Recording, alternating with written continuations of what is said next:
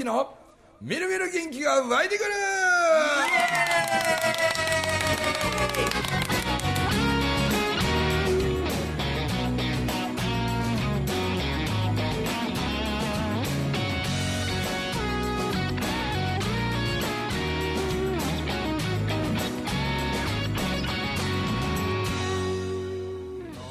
はいおはようございます。おはようございおはようごますざいます。おはようございます。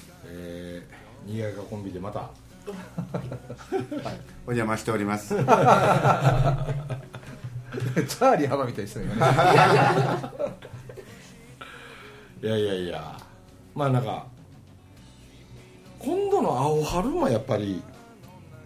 なんかこの間の北海道のやつめっちゃ面白かったよねあれね、はい、めちゃくちゃ良かったですね。だってそのまあねあのワカサギ釣りの話だのなんじゃのとこ前回ねちょっとしててんやけど、はい。だけどあの若いみんなが本当にバナナで釘が打てるのかって言って、はいはいはい。マイナス20度ぐらいまで下がったから夜、うん。もうねマイナス15度超えてくると、ん。別世界なんですよね。そうそう。あのあまり大きくこう息を吸うと、ああ喉がキバキって凍る感じがしてなるほど。でもうそう咳込んだりとうか、ん。でバーベキューもなあのマイナス20度の極寒の中でバーベキューもうねいやほんまにね「はよ焼けはよ焼けみんな!」言うて「はよ焼かんか!」って言う言うてねいやバンバン焼かさんとね今から焼こうとしてる肉がねみるみる凍ってるんですよああ。みるみるなるほど。ほんでね例えばあのねあの旅館旅館っていうかあの合宿させてもらった、あの施設の、はい。元小学校の校舎を改装して、ああはいはいはい。うん。あれこまた良かった良なかったですね。ほんでおっちゃんがなんかご飯をこんなでっかい釜で炊いてくれて、はいはいまあ、20人ぐらいおるから、うん。ほいでその自分でこうご飯よそって、はねまあ子供らがほとんどやからみんな酒は飲まんわけやし最初から飯よそって。で一通りみんなよそってで2杯目食いたかったらまだまだご飯あっからなって言うてる横にこんなお茶碗の寸胴みたいな入れ物に水を張ってそこへしゃもじ入れてってするでしょ、はいはあれが凍る1杯目食べて2杯目よそいに行った時凍ってるんですよ。い。えしゃもじ上げたら氷の塊上がってくるんですよ、えほんでみるみる肉凍ってくし、えほんで僕らはハイボールとか飲んでるけど、はい。そのお酒の部分は凍らないにしても、うん。氷が溶けた部分とか、はいはい。もう氷が溶けないんですよね、なるほどなるほど。そうもう要すね。るに注いでるうちからもう冷えて冷えて、えもうねマイナス20度になるとこんなに肉が凍るんや言うて、えもうみんな慌てて食べて、えすごい体験やね。ほいでバナナな、はい。あの外掘り出しといたらカッチカチになって、はいほいで釘借りてきてで木の板にほんま打てるんかやったら普通に打てるんですよ、えもうみんなそれだけでももう拍手拍手、えそんなカチカチに。チカチカチカチえもうマイナス20度連れてたら寺パパのチンチンもカチカチになって使バナナで釘打てるかもしれないあの変な話でタッチションってできるんですかタッチションタッチションもねマイナス20度ぐらいならできます。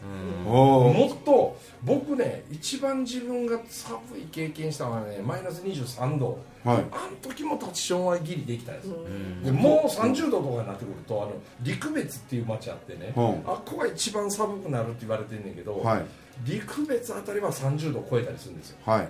そうするとね出ていく花からん凍るらしいです、いえやそれは僕は体感したこと。20度で僕もやったことあるんですけど、うん。あのたまたま痛なりませんでした？玉？僕はあのズボンにいっぱいずらしてするタイプなんで。あ入り口だけじゃなくて。そうずらしてしまうんでおけお尻と、はい。たまたま痛いぐらいになえいや僕はったんでね。もう本当粗末なもんですけどもちょっと先っちょだけ出してするタイプなんで はいはい。それはなかったかなみんなタオル濡らしてえ振り回して。振り回して、はいあもうみるみるうちにこんなはい。剣のような形になってするからはい。あんなんだけでも若者大騒ぎしてたからはい。ただシャボン玉は凍らなかったですね。シャバあそうああそうなんや。こらんかったんや、シャボン玉はマイナス30ぐらいにならないと凍らない。凍らないのでシャボン玉も普通のシャボン玉でした。えあれねよくこうテレビでフッてやった瞬間ブラーンと落ちるって言いますよね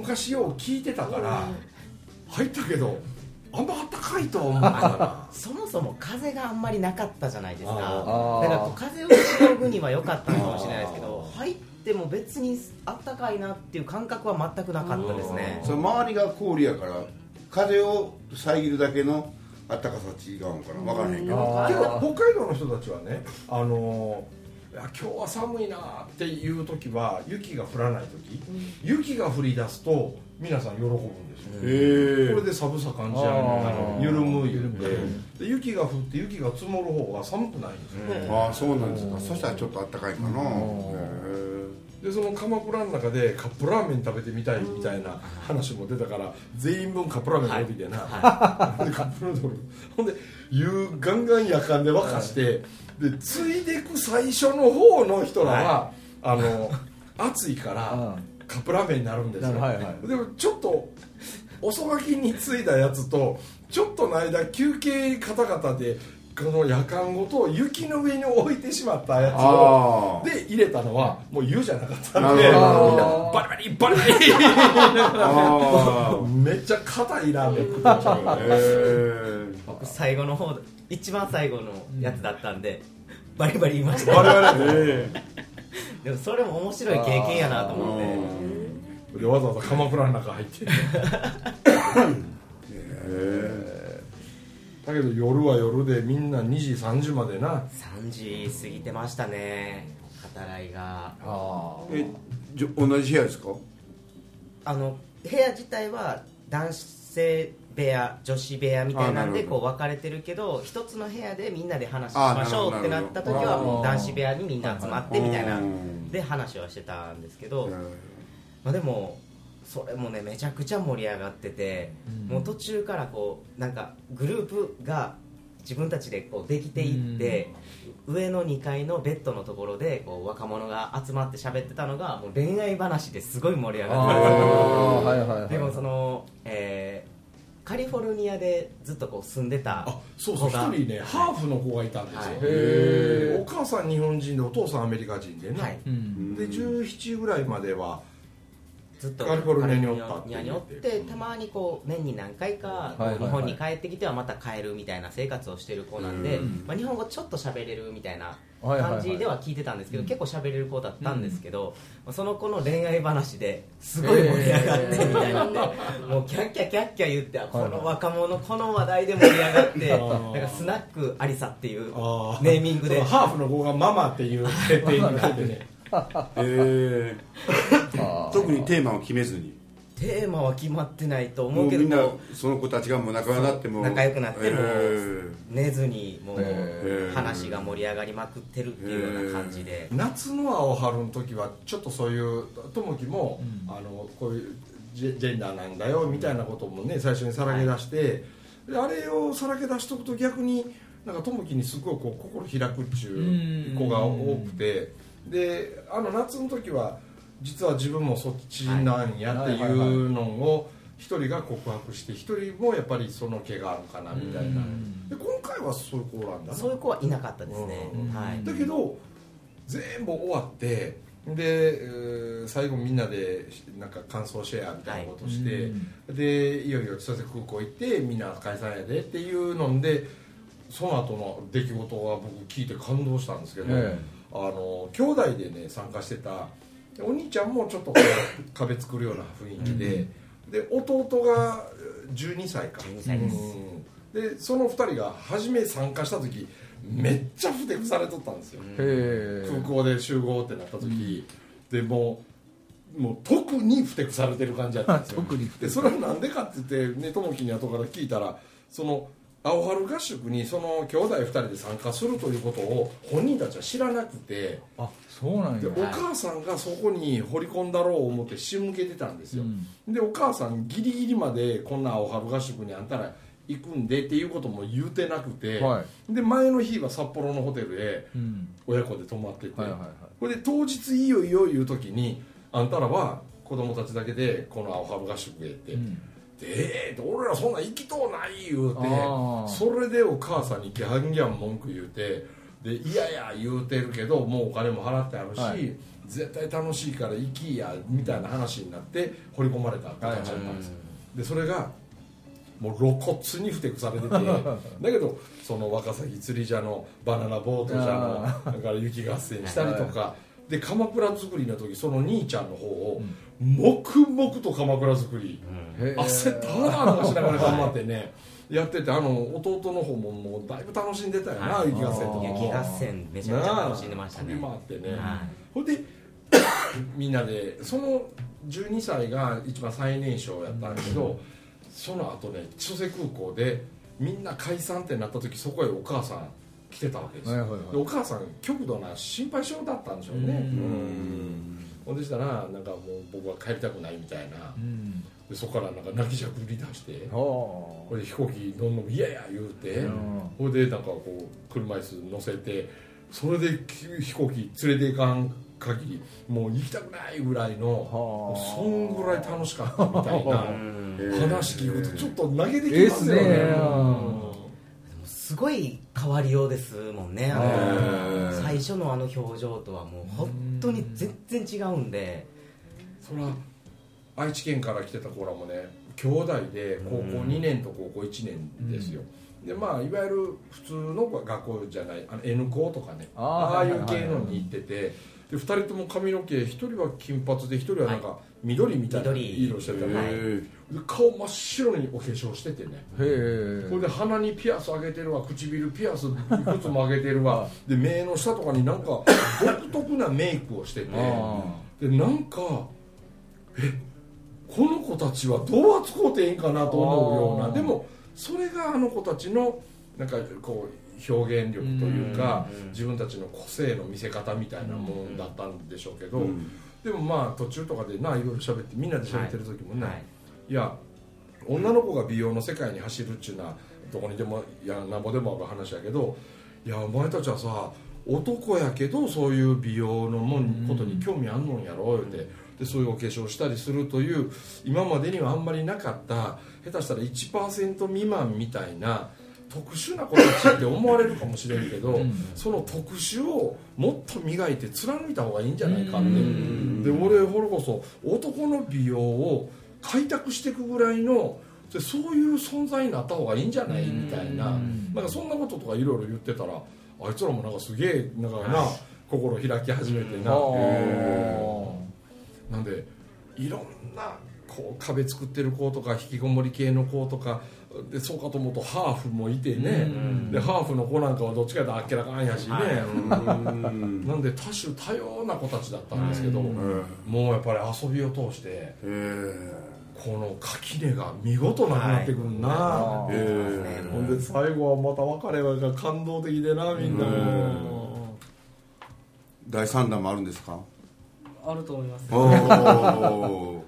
第3弾富士山登ろうかいう。ああいいっすね。へあーいいね。それは勇気があの中村家の中で富士山の山頂にたどり着いてないのは勇気だけなんですよ。ああうん CD の中にありますもんね。ああ言ってますか、えあの島袋さんってね。ええそうですよね。あの足のね、はい。はい。事故で失われて松葉杖ついての島袋さん先頭でであの時長男が2年生で次男小学校1年生、はい。で無理や言われたけど、はい。あいつら妙に頑張って、まあ、ゆっくり行ったから上がれたんですよね、で勇気は4年生ぐらいの時やったかなじいちゃんと秀人とおう。3人でうん。お前だけ富士山登ってないからじいちゃんも登りたい言うてるし行ってみたらって言ってたら、これたちははしゃぎすぎて、うん。だからダーッと走ってこんなん楽勝あー高山病してあれ富士山旦那して慌てて上がったりすると、この気圧の急激な変化に耐えれなくなって、うん。ここでこう高山病みたいになるんですよね、うん。だからゆっくり行かなあかんぞって言ってるのにまあ4年生ですし、うん。なんかはしゃいでここでママと8合目ぐらいで、はもう唇真っ青になってもう赤もう赤いでゲーゲー戻してもう途中でリタイアして下山してるんですよ。なんで忘れ物が勇気には一つね。ああなるほどなるほど。今度はみんなを連れて行きますよ的な立場で,、うん。うん。でみんなにルールを守らせながらなるほど。なんで78合目で一晩泊まり夜中歩いて、えー朝日を見て、うん。でも帰りはねあっちもうん。でその降りてきた時に五円紬大学の静岡校のみんなではい。その青春のみんながね富士山から降りてきたところでなんかみんなにご飯振る舞ったりえうわもてなすようななんかはい。をしてあげたいなって言って、えあのこれから始まるんですけど静岡校は、うん。うん。だけどあのその新しくねやる静岡校のみんなでで、まあ、その前の OB のみんなも OB のみんなが一番盛り上がってるんですけど。うん。そういうのができたら、いいねいやいいですね。その青春ってみんな子供たちが自ら申し込みしてる人と親が申し込みしてる文明さんをしててとかうん。五円紬とかってうん。いろんなパターンあると思うんやけどうん。大体どっちが多いんですか？どっちが多かったやろ？やっぱ親の親のあれですか？は年齢的に親に言われてきた子が多分多いかなってでも俺のこと知ってんの？って言ったらいやなんか 親は好きみたいですけどうんなるほど。僕は知りませんみたいな。あまあ、知ってる知らんとお茶でもいいし、でうん。まあ、あのサポート役でその文字職人のあの杉浦と、東野も今は回い。いたんで、ん。であの東野と杉浦がまたああいう若者たちとこう関わるのうまいな。うまいで友樹もすごいみんなが懐くし、うん。本当ねで東野もどっちかやったらあのお世話係の方やったはずなのに、うん。あいつもだいぶ楽しんでたな。だいぶ楽しんでましたね、えー ほんで次回富士山行こう思ってるんやったら「いやうちの息子2人参加さしますわ」俺ーも行く言うてね、ー富士山も東に行く言うてるよな、はい言ってましたねそうだ行きたいわ。このなんか知らん者同士が12の3で集まって、うん。たった2泊3日でこんなことになるのが、うん。なんかたまらんもんがなんかそうですよね。ほんま自分自分の地元のコミュニティしか知らん子たち多いですもんね、まあ、僕も含めてそうなんですけど、うん。いいねそういうのね。ねえ本当に若い時にそんなんしてる。でまた来てる同年代の子たちがそうやってハーフの子いたり男の子でお化粧のしっかりしてる子がいたり、まあ、それこそ夏の時みたいな中にはジェンダーの子がいたり、でもそれをなんか受け入れて仲間になろうぜみたいなノリがなんかね、うん。非常に。うん。でそれで全部終わってきね千歳空港でさよならってした後、あの新春初笑い企画ということで、はいはいはい。僕と東野と杉浦と3人で、あのもう笑い話笑える話しかしたらあかんと、はい。でついええ話してしまったら罰金1000円みたいな。でそれでねいくつかのなんか恋バナとか今だから言えるあの話みたいなとか,、なんかそういうこうねどれか選んでもうてみたいな。じゃあそれについてっつって3人でええ話したら罰金やでっていうことで笑い話ばっかりの2時間やったんだ、はい。あんなアホみたいなことやったら初めてなんですけどもうね僕普段の公演の3倍は疲れましたよ。まあ汗だく。なんか東野と杉に負けてられんし。やっぱり、ま、負けんかでかぶせ合いですよね。かぶせ合いかぶせ合いだけどめちゃくちゃ面白かったねめちゃくちゃ面白かったですよ。えもうえでそれのオンラインでみあの見たいいう人がご50人やったっけ？50人最初に50人ぐらいにたどり着いたって感じですね。あで始まる前の日とかは30人ぐらいだったやんな。雪の中で。あの30人なんでちょっと寂しいからもうちょっと皆さん言うて雪の中で3人でまたな、えで最終まあオンライン50人ぐらいと、まあ、リアルで30人ぐらい。30ぐらいですかねいないかなぐらいですかね。でもあの30人の中に青春のコーラもはいいました。2人3人ぐらいか。2人あ三人ですね。三人。はい。うん。えもうでもキラッキラ笑ってました。うもうめちゃくちゃおもろかったって、えーそうなんどうややった？って聞いたら青春の子たちももう青春の子もめっちゃ笑った。ずっと笑ってたって。もう吐きそうなぐらい笑ったって、えいやめちゃもくちゃ喜んでました。う友樹もあのテレビでやってる滑らない話なんか、もう比べ物にならんぐらいおもろかったもんねえいや僕らもやっててめっちゃ達成感あったんですよ、ーはいはい。もう3人とも疲れ果てたけど、はい。だけどあれまだ2月の何日かまで。2月の13日までアーカイブあアーカイブではい。うん。見れます。見れるんやんな、はい。多分ね知らん人が多いと思うよ。そうですね。あそうじゃないのか、うん。でもリアルで現場におった札幌の人らももうめちゃくちゃ面白かったっつってね。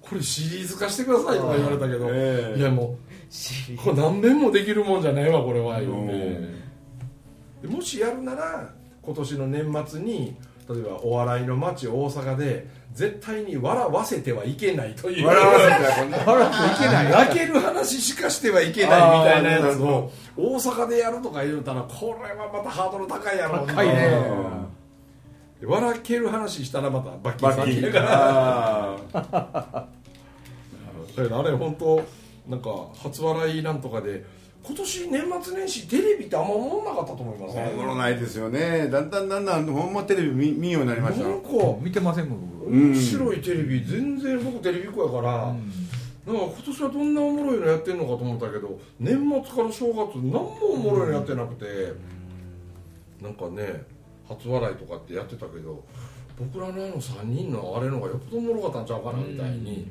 思うんで今からでも遅くありませんからはい。ね、もうぜひ。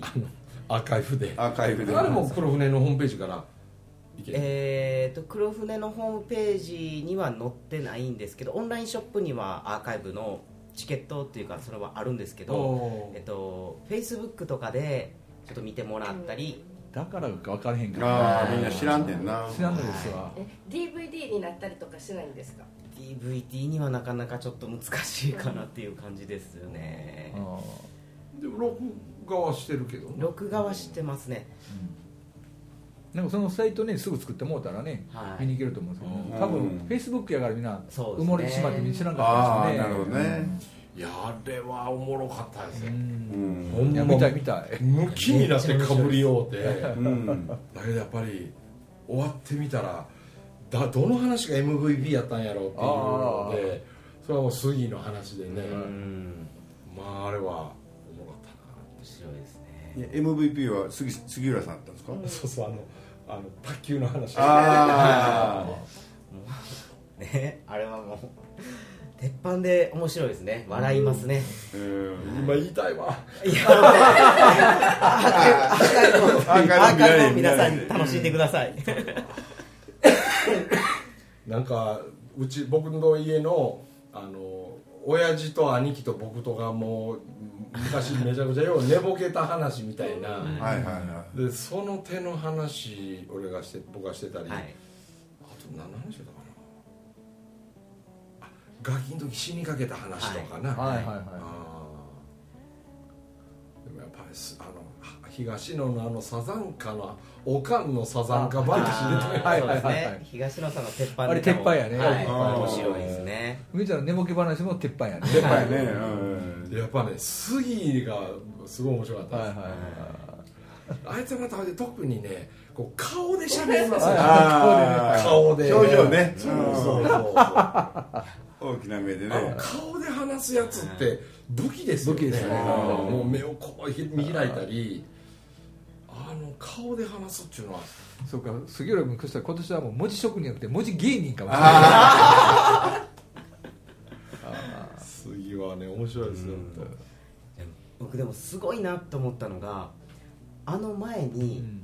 しあの新春のこのお笑い初笑いをするのが初めてじゃないですか、ん。でこう東野さんもすごい緊張する緊張するって言ってこうネタをちょっと書き留めてきたんやって言いながらちょいちょいこう見ながらやってて誠司さんも「いや何の話しようもう緊張するわ緊張するわ」って言いながらその後、ラーメンを食べに行ったんですよ。普通にラーメン食べてて、うん。普通に会話してもう始まる始まるって緊張してる緊張してるって言いながら全然緊張感を見せずに あんだけ会場バーンって速攻もう盛り上げるんやってなもうあれを見た時にうわーすごいなすごいなプロプロやね。プロやなっていう。しかももう笑いのレベルが全然違うみたいなぐらいもういや爆笑やったんで。友樹絶賛でした。でも会場の人らもみんなもう滑らない話なんか、もう比べ物ならんわこれ言うて、え一生聞いときたいとか 言ってる人もいましたよねそれいいね。あ ずっと笑っときたいみたいな。うん。